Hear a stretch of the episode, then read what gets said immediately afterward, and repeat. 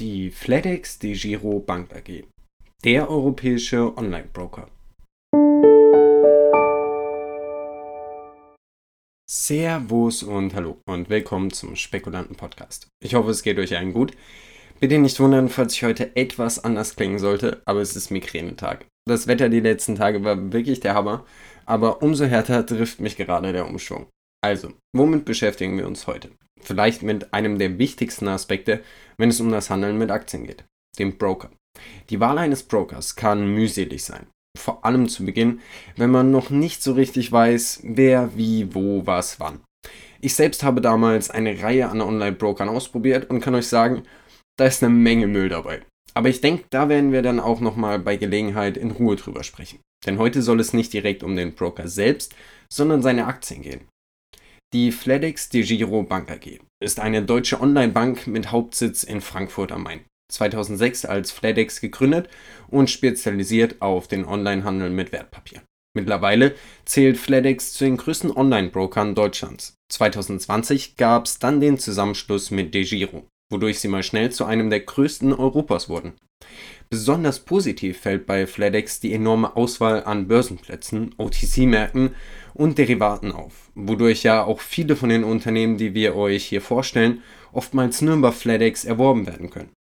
Marktteilnehmer der Branche der Online- bzw. Direktbanken sehen sich einem ständigen Konkurrenzdruck ausgesetzt. Da sie keine beratenden Geschäfte in Filialen ausüben, bleibt zur Profilierung im Internet hauptsächlich die Konditionsgestaltung übrig. Ich denke, wir kennen ja mittlerweile alle die Werbung und jetzt zu diesen und jenen Konditionen handeln. Yay!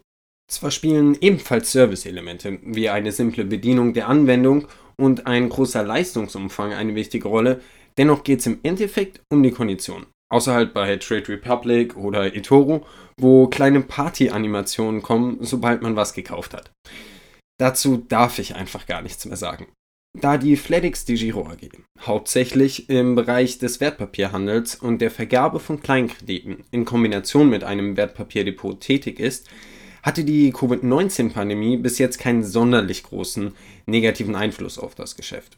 Sowohl FedEx als auch der Rest der Branche profitierten eher durch den im letzten Jahr gestarteten massiven Ansturm auf die Börsen. Dieser Hype führte eben auch zu einem deutlichen Anstieg der Neukunden, vor allem in der Alterskategorie 18 bis 30 Jahre. Also wahrscheinlich die Altersgruppe, in der sich die meisten von euch befinden dürften.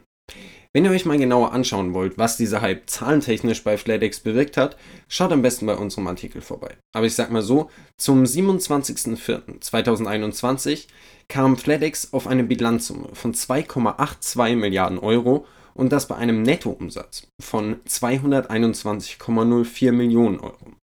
In letzter Zeit besprechen wir wirklich fast nur Läden, die nicht komplett minus gehen. Gefällt mir. Wäre jetzt aber bei FlatEx auch nicht sonderlich hilfreich. Die FlatEx DeGiro AG bietet hauptsächlich drei Plattformen an. Da hätten wir zum einen DeGiro mit einem Fokus auf Europa, FlatEx mit einem Fokus auf Deutschland, ergo für uns, und VTrade mit einem Schwerpunkt im CFD-Handel. Die Konditionen dabei sind wirklich in Ordnung. Ich sag mal so, sie sind nicht die billigsten, aber für das, was sie anbieten, definitiv voll okay.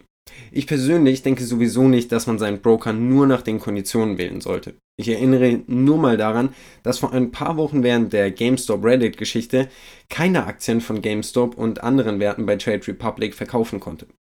Muss ja jeder selber wissen, was er von so einem Broker hält. Kommen wir jetzt aber mal zur eigentlichen Aktie. Denn ja, man kann die FedEx DeGiro AG handeln.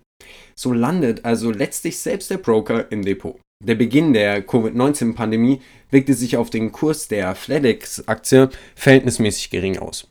Sie verbuchte an ihrem Tiefpunkt gerade mal ein Minus von 26%. Das holte sie aber ebenso schnell wieder auf. Der Kursverlauf von März 2020 bis Mai 2020 ist ein Paradebeispiel für eine V-förmige Erholung. Danach profitierte FedEx jedoch stark durch den Zusammenschluss mit DeGiro und von der stark zunehmenden Anzahl von Privatanlegern, die den gesamten Markt und vor allem Unternehmen, die weniger durch die Krise eingeschränkt wurden, beflügelten. Wir haben alles gekauft, was irgendwie noch unten war, sind wir mal ehrlich. Was ich da alles bei Reddit lesen musste, puh, der enorme Anstieg der Aktie riss bis zum aktuellen Stand am 27.04.2021 bis auf einen kleinen Rücksetzer im März 2021 aber nicht ab. Wer die Aktie schon vor der Corona-Krise im Bestand hatte, kann sich aktuell über ein sattes Plus von über 350% freuen. Ich denke, mit der Performance kann man leben. Für einen genauen Überblick, was die Aktien des Brokers angeht, schaut einfach auf unserer Website vorbei. Da haben wir dann auch ein paar nette Schaubilder dazu. Wir arbeiten aber gerade auch schon an einem Depot bzw. Broker-Vergleich, bei dem wir euch dann nochmal in Ruhe die unserer Meinung nach besten Broker vorstellen möchten. Heute ging es nämlich grundsätzlich mal nur um die Aktie, nicht um den Broker selbst. Ich persönlich hatte nämlich meine Vorurteile gegenüber FedEx bzw. einem Online-Broker im Allgemeinen. Aber ich wurde absolut vom Gegenteil überzeugt. Ich bin nun schon eine ganze Weile bei FedEx und ziemlich zufrieden. Vor allem, wenn es um Börsengänge etc. geht, gibt es keinen Broker, bei dem ich die Aktien bisher so schnell handeln konnte wie bei FedEx. Plus, viele Aktien kann ich nur bei FedEx handeln.